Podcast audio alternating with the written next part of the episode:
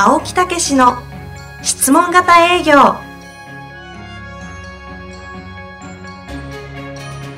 営業それは商売の原点。トヨタ大阪ガス生協などの営業マンも実践。2万人を超える営業支援を行った青木武が営業の真髄を語り尽くします。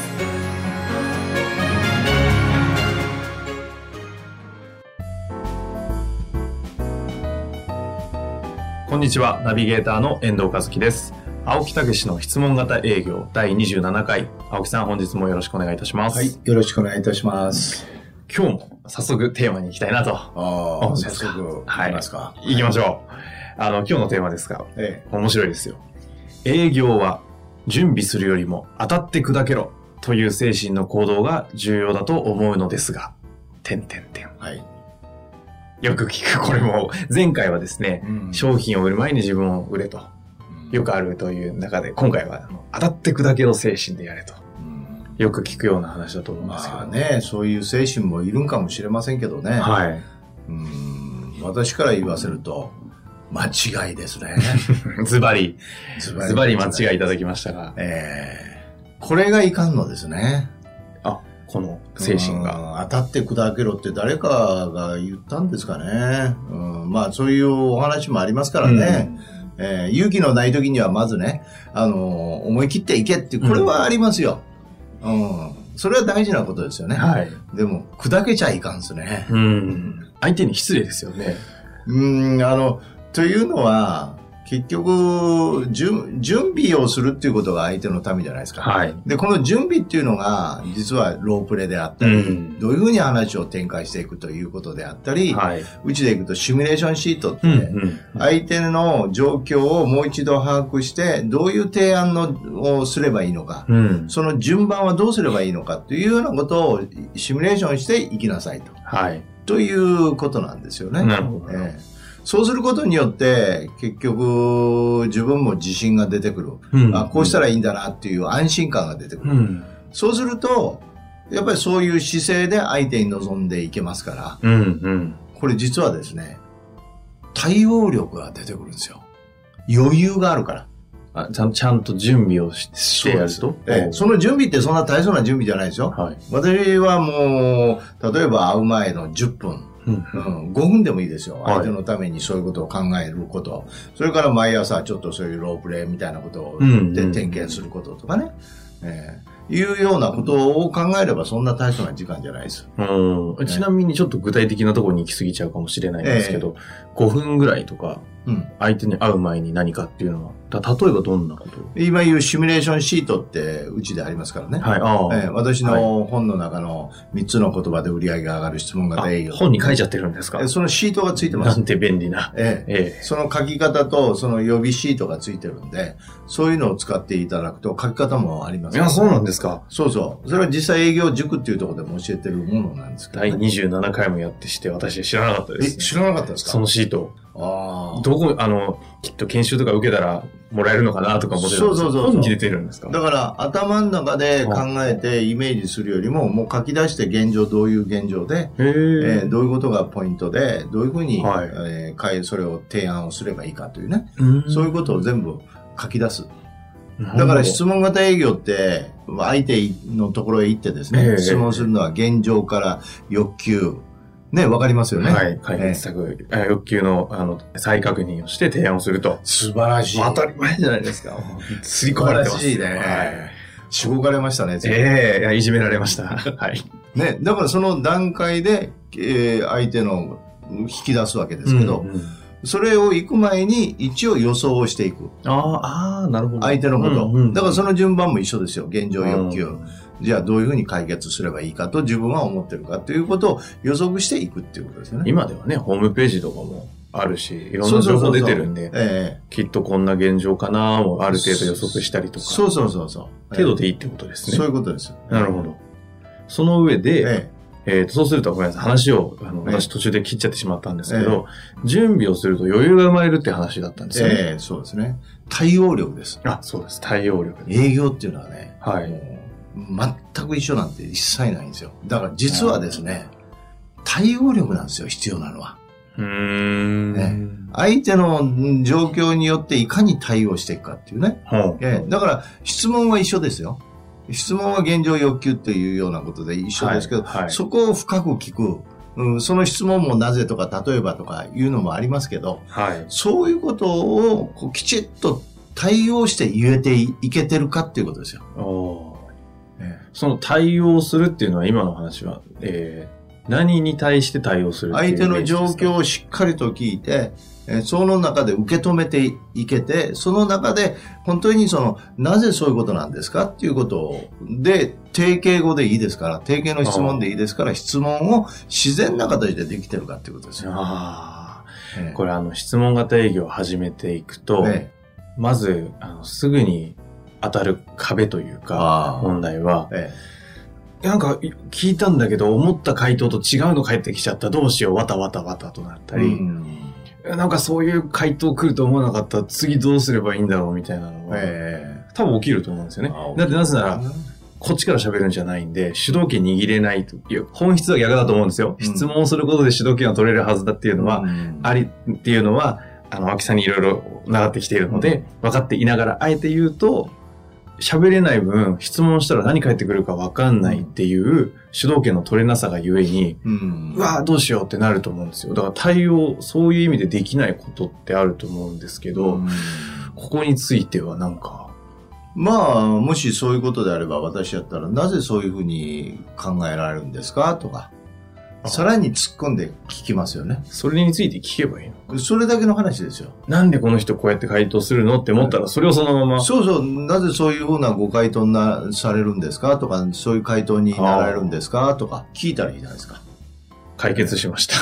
いや、本当ですよ。確かにそれを聞いてはい聞いて、あ、なるほど、そういうことで、そういう考え方するのかっていうことが分かったら納得できるじゃないですか。そこで、うわ、どうしようってなっちゃって聞けなくなるから、まあ、あの、ちゃんと質問ができるようになりどうしようっていうことは。は、思ってた人間と違うっていうことでしょ？確かに。そうでしょ？うん。じゃあなぜそういうふうに答えるのかずーっと聞いてってくださいよ。あ、思ってた人やってことになりますよ。あるいは、あ、こういう考えで私が思ってた人ではないけども、うんうん。こういうところのことがあるんで、こういうふうに考えるんだって納得がいくじゃないですか。確かに、そうですね。そうすると、その人を信じることできますよね。ああ。もっと興味を持って引き出どう、じゃあどういうことで役立つって思えることができますよね。そうするとさらに質問も必然的に出てくるはずですよね。ということですよ。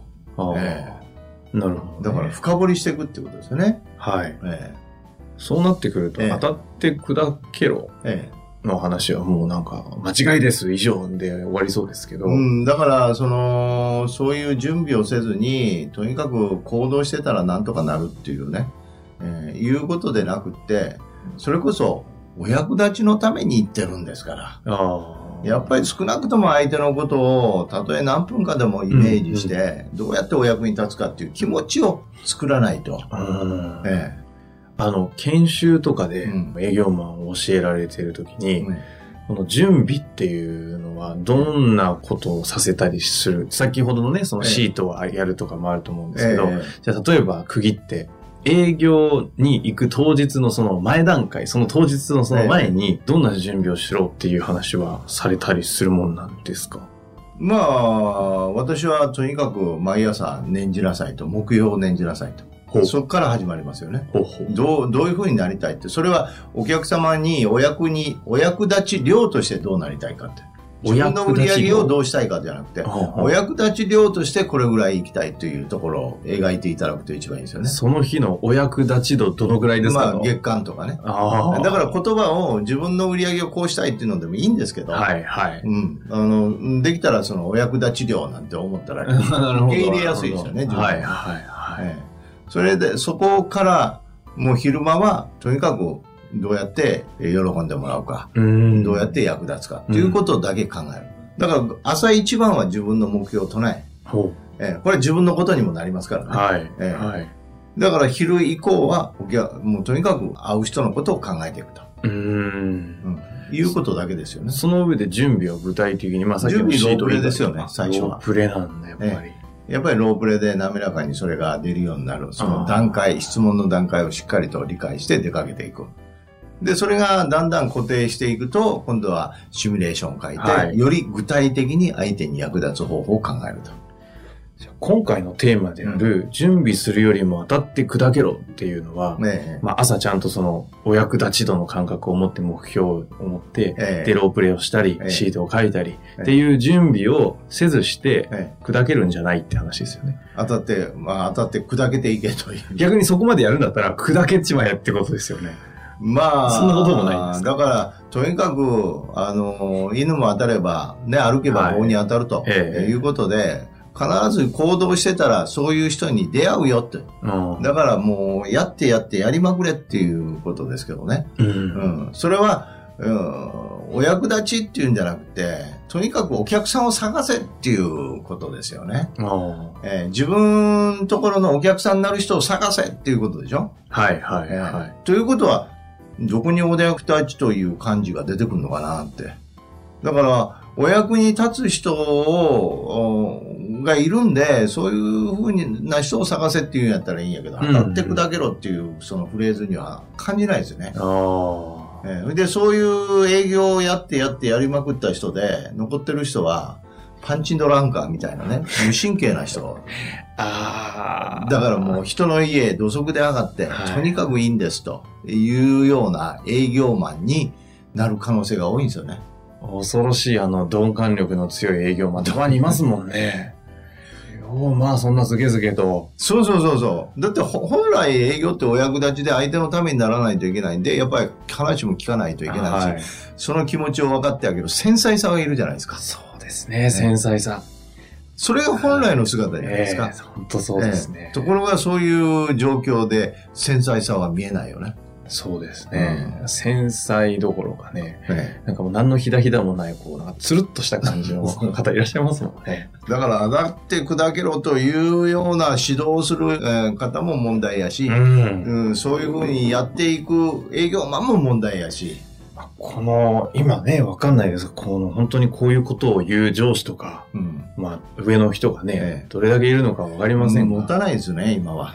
もしね、自分の上が言ったり、もし自分がそれを言ってるっていうことがあったりしたら、ぜひ一度立ち止まって、何のために営業してるかというそうそうそうそう。そこへ立ち戻っていただいたらいいですよね。はいうん。だから、それは悪いとは言い切れませんけど、うん。やっぱりもう一度何のためにやってるんだとあいうことで考えていただくと、やっぱりお役立ちっていうことが浮き出てくるんじゃないかなと思いますね。ーなるほどですね。もう最後にまとめていただいたと思うんですけれども、まあはい最後何かこう、ちょっと付け足しであるとしたら何かありますか？このテーマについては。うーん、まあ、あの、言葉の解釈っていうことをしっかりと、そういういいね、言葉っていうか、いろんな言葉を残してるんですけど、上辺じゃなくて、うんうん。ええやっぱりそういうことをしっかりと考えていただいて、大事なのはもうとにかくね、何回も言うように、お役に立つために営業ってあるんですから、はい。ええそこを原点に考えていただいたら、言葉の意味も分かってくると。そうですね、ね本当に。なんかこう言われて、ん？それって本当に営業としてどうなのって言った時には立ち返るべきは何度も言うお役立ち。そうです。その観点から見た時にそれはどうなのかっていうのを考えると、必然的に答えは出そうですよね。そうですね。わかりました。本日もありがとうございました。はい、ありがとうございました。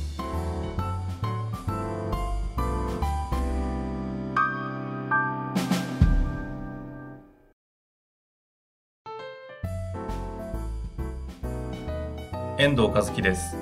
番組では青木武への質問をお待ちしております。ウェブサイト質問型営業のホームページの右サイドにあるポッドキャストのバナーからアクセスいただきお申し込みください。ホームページは質問型営業で検索するか URL www.s-mbc.jp でご覧いただけます。それではまた次回お会いしましょう。